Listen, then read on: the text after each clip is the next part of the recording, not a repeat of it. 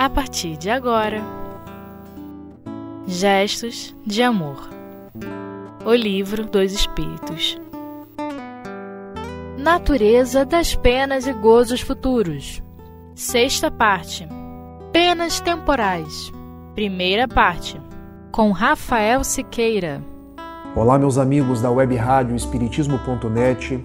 É uma alegria me dirigir a cada um de vocês Peço a Jesus e aos nossos benfeitores espirituais nos abençoem, nos guardem vibrações de saúde, de alegria e, sobretudo, de muita paz. Me chamo Rafael Siqueira, moro e trabalho em Niterói, na Sociedade Espírita Fraternidade, a nossa CEF, fundada pelo amigo José Raul Teixeira. Hoje vamos discutir algumas questões do Livro dos Espíritos, mais particularmente as de número 981 a 984.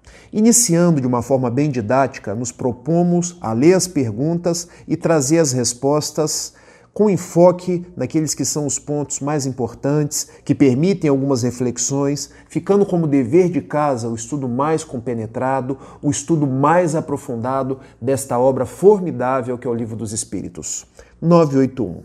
Em relação ao estado futuro do espírito, haverá diferença entre aquele que em vida temia a morte e aquele que a encara com indiferença e mesmo com alegria, o que Kardec está perguntando, em outras palavras, é o seguinte: a vida futura dar-se-á de uma forma diferente para aquele que temia a morte, para aquele que via a vida futura com alegria ou mesmo com indiferença?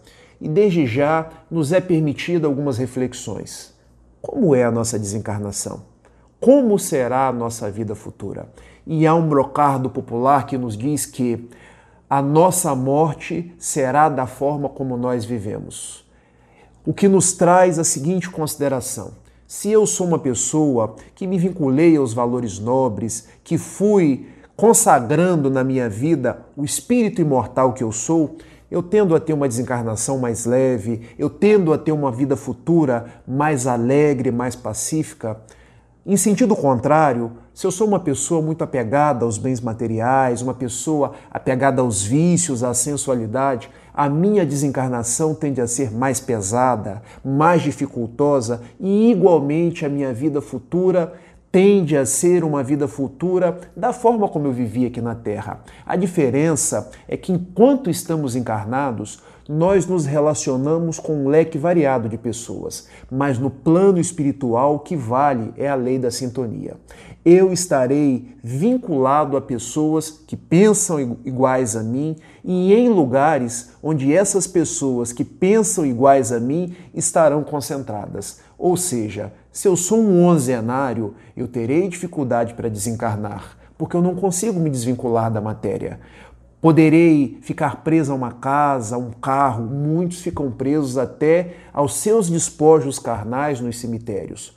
Poderei já estar no plano espiritual, mas preocupado com herança, preocupado com haveres, em processos de auto-obsessão, em processos propriamente de obsessão.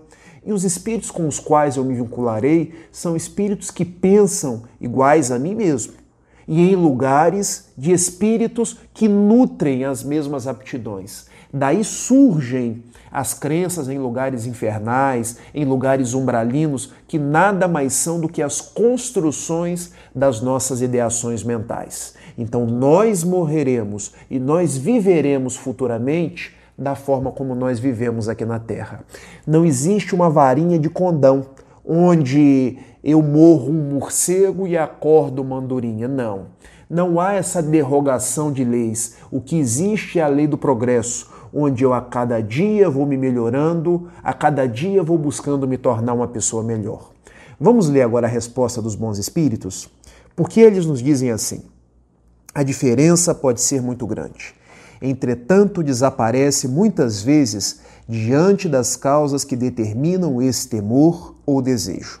Seja porque a tema, seja porque a deseje, o homem pode ser impelido por sentimentos muito diversos, e são esses sentimentos que influem no estado do espírito. É evidente, por exemplo, que naquele que deseja a morte unicamente porque vê nela o termo de suas tribulações, há uma espécie de queixa contra a providência e contra as provas que deve suportar. O que os bons espíritos estão dizendo para a gente é o seguinte: Deus julga em nós as intenções. Antes mesmo de nós praticarmos um ato, o que vale são as nossas intenções a praticar aquele ato.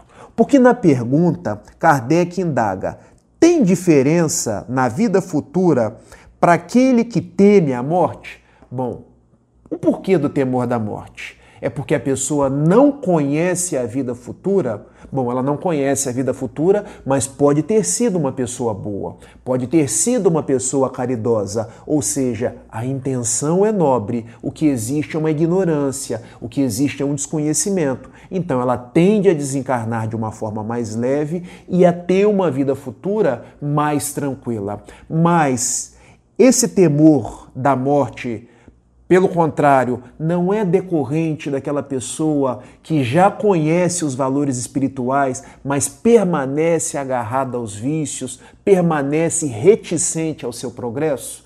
Bom, se o temor da morte é por esse motivo, a sua desencarnação tende a ser mais gravosa e as suas dificuldades no plano espiritual decorrerão, consequentemente, das dificuldades que ela já tinha em vida.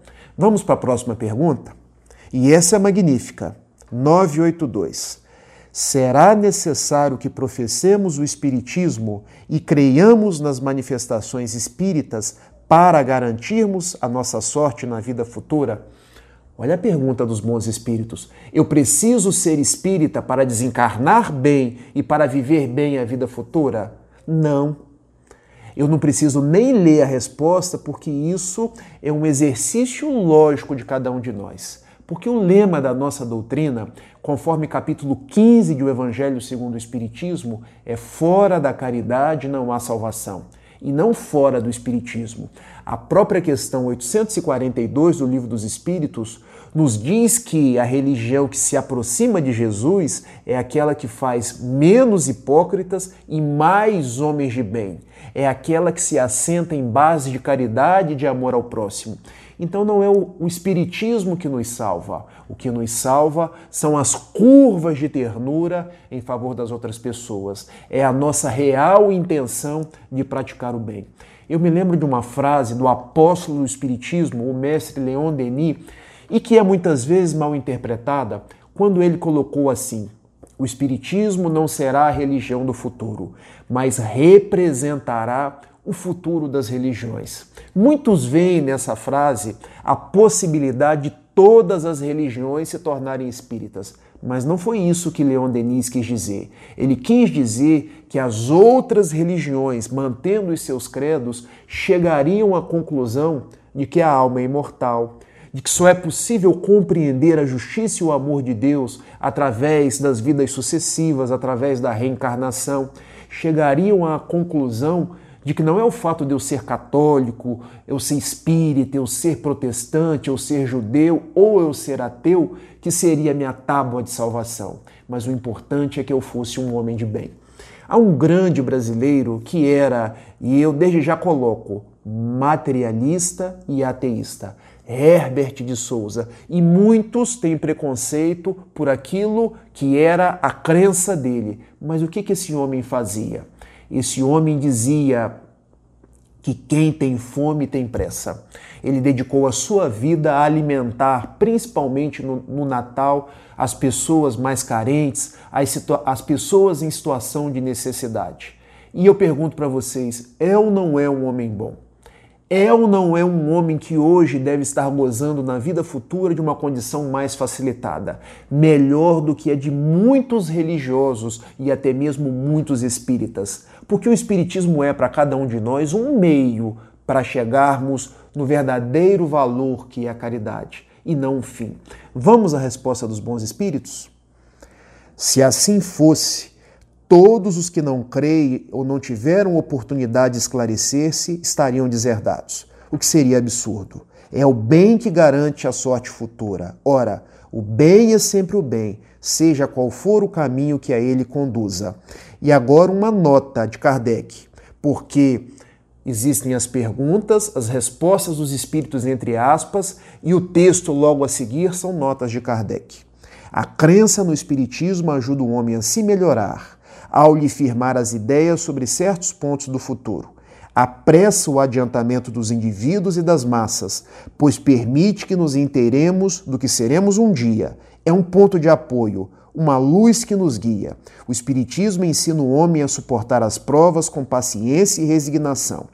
Afasta-o dos que possam retardar-lhe a felicidade futura, e é assim que contribui para essa felicidade. Mas nunca se disse que sem ele não se possa consegui-la. Então é o Espiritismo que nos traz a felicidade? A felicidade presente, a felicidade da vida futura? Não. O Espiritismo nos mostra o caminho do bem, o bem é que nos traz a felicidade. Porque quem vive bem praticando bem desencarnará bem e terá uma boa vida futura. Essa é a grande proposta espírita. E neste momento nós fazemos um intervalo, daqui a instantes retornaremos.